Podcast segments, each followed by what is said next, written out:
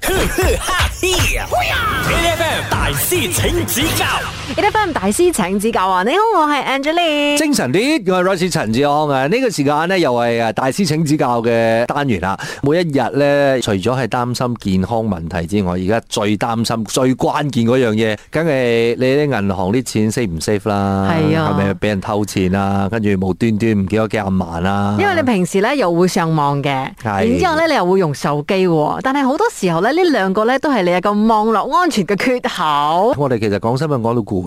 你講真係，又有人俾人偷錢啊，有人無端端俾人轉走啲錢啊，又邊個戶口又出現啲咩問題啊？銀行嘅呢個安全系統又有咩漏洞啦？我哋而家就歡迎我哋今日嘅大師出場先，因為呢啲嘢一定要問翻佢先啊啦。如果唔問佢嘅話，我都唔知要擔心佢何年何月先得啦。啊我哋而家咧就要請出嚟 LGMS 啊首席執行員啊兼網絡安全專家 C.F. 馮仲福，唉，我哋終於見面啦係，C.F.，hello，大家好，你好，你好，你好，終於有機會見面啦你。係係啦咪近期咧，尤其是呢啲新聞咧越嚟越多嘅時候啦，你嘅工作量都變得越嚟越大咧？誒，可以咁話啦，因為我哋最主要係幫嗰啲企業服務嘅，係咁私人界方面咧，好多個人嘅用戶咧都係遇到好似頭先所謂嘅問題啦。嗯，但係咧，我哋所發覺到其實好多時候咧都係個人嘅問題造成嘅。我哋自己保護唔好我哋自己，係啦哦即係嗰啲誒手痕去 click 嚇，跟住手痕又去啊啊自己唔填小心資啊料咁係啊樣，呢啲咁樣嘅 case 嘅個案居多。係啊，啱唔啱？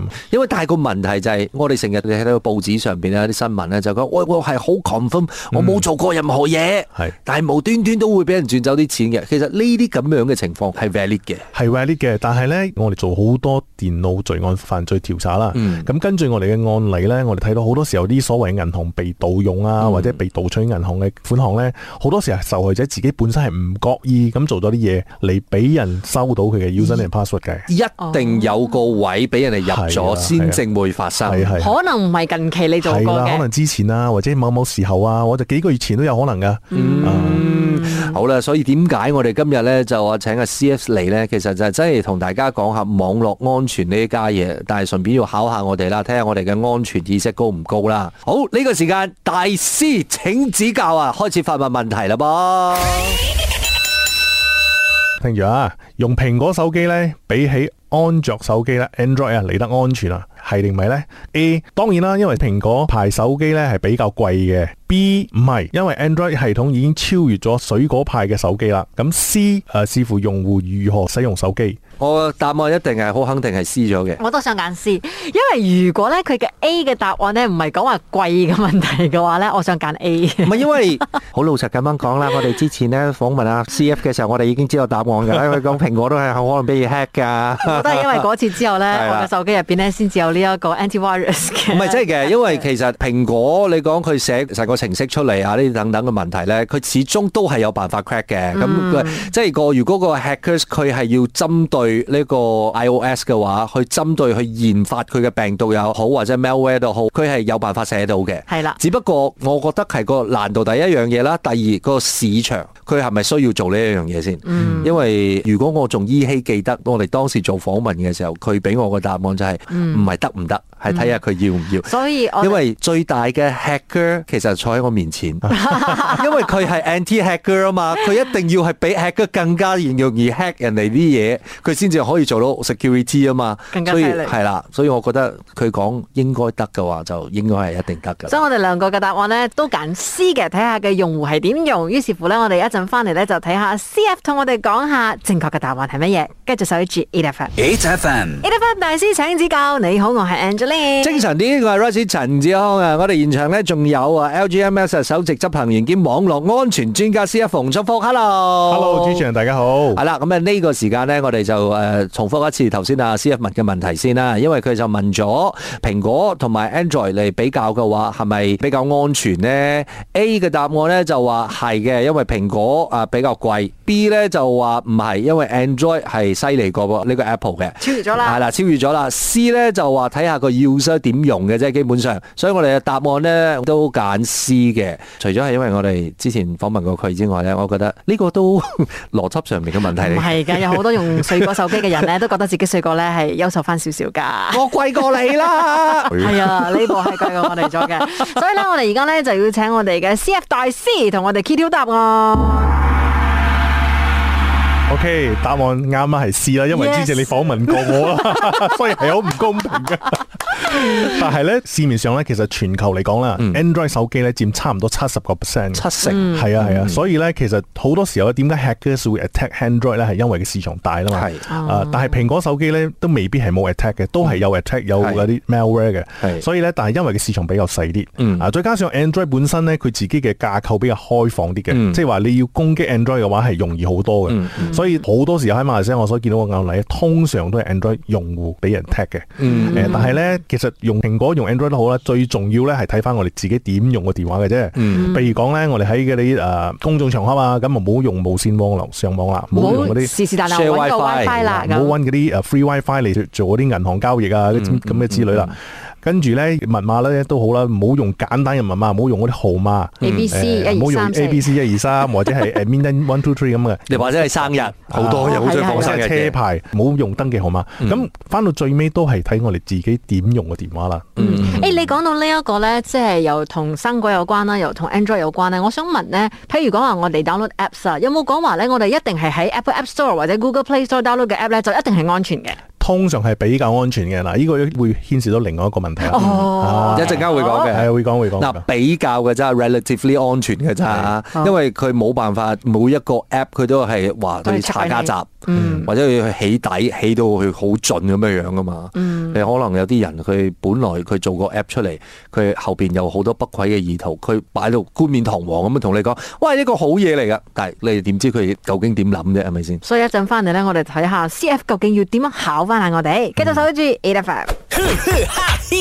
呀！A F M 大師請指教，A F M 大師請指教啊！你好，我係 Angeline。精神啲嘅係 Rice 陳志康啊！今日嘅大師請指教呢，我哋就有啊 LGMS 首席執行員兼網絡安全專家 CF 馮中福喺現場。Hello CF， Hello，主持人大家好。好啦，呢、個時間呢，我哋真係要了解一下啦，因為其實你做網絡安全專家，你對於 hackers 一定要好了解啦，第一樣嘢。第二，我覺得係你一定要叻過佢哋，你先至可以做到網絡安全專家㗎嘛。係啊，其實我哋喺 hack 嗰度咧，或者係我哋喺我哋電腦犯罪調查嗰度咧，係學到好多嘢。但我好奇嘅啫，如果你真係揾到一個好勁好勁嘅 hack 噶啦，嗯其實會唔會叫佢過嚟 join 你做 security 啊咧？誒叫唔會佢㗎，我哋唔會㗎，哦唔會係啊㗎。其實我哋周不時咧收到唔同嘅 resume 咧，話自己 hack 過啲咩，hack 過啲咩咧。係咁第一時候我哋睇到咁嘅 resume 咧，我哋都會掉咗出去先嘅。嚇點解嘅？因為咧今時今日咧，你要 train 一個人做 hack 嘅咧係唔艱難哦嘅，因為好多資源噶，網上好多資源，你喺 YouTube 又可以學到啦，好多地方學到嘅。啊啊啊啊咁當然啦，包括我哋自己本身係可以教啦。係咁你要請一個 hacker，其實係唔需要一個好有經驗嘅人，反而呢個經驗咧，我哋可以 train 出嚟嘅。哦但係最重要反而係咩咧？係嗰個人嘅道德觀啊！啊呢，樣嘢反而最艱難。嗯所以佢心術不正，你就一定唔會請佢咗唔噶會請啦。嘅。即係個感覺上咧，我覺得佢講得有 point 嘅，因為佢哋服務嘅都係私人界啦嘛。係咁如果佢係幫人哋就係做 security 嘅，佢會唔會自己留一手先？嗯如果你留一手咗之後，係咪佢自己有個 backdoor 佢可以自己 hack 翻？萬一有一日咧，即係係啦佢唔爽啦，同公司嘈交啦，咁會唔會後面做啲手腳咁啊咧？我覺得呢一樣嘢 valid 係喎，喎因為唔會養只老鼠啊嘛。係啊，所以我哋請人咧非常非常注重佢道德觀念啦，嗯咁佢、自己嘅睇法，所以 skill set 咧我哋唔係幾在乎嘅，因為我可以 train 出嚟嘅。嗯 OK，我聽日認證，謝謝。好啦，我哋而家咧再次要請啊 C F 大師嚟考下我哋。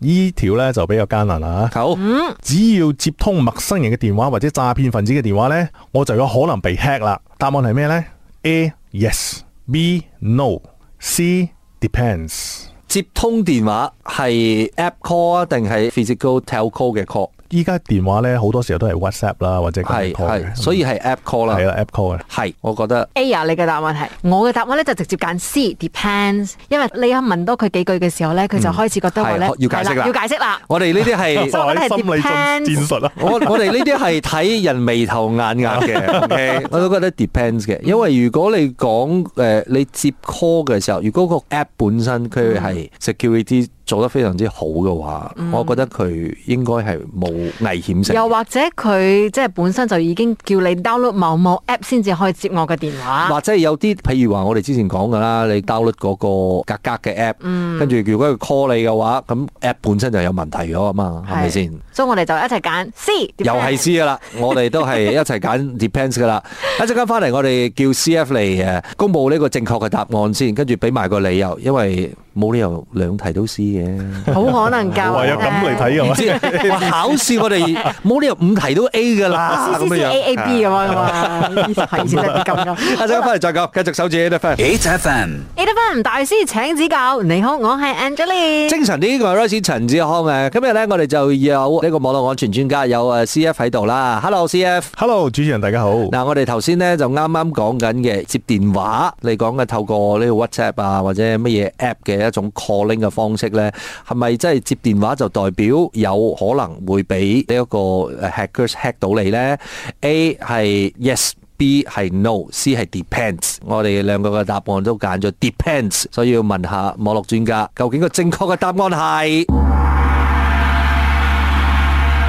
正確嘅答案咧係 no 嘅。啊！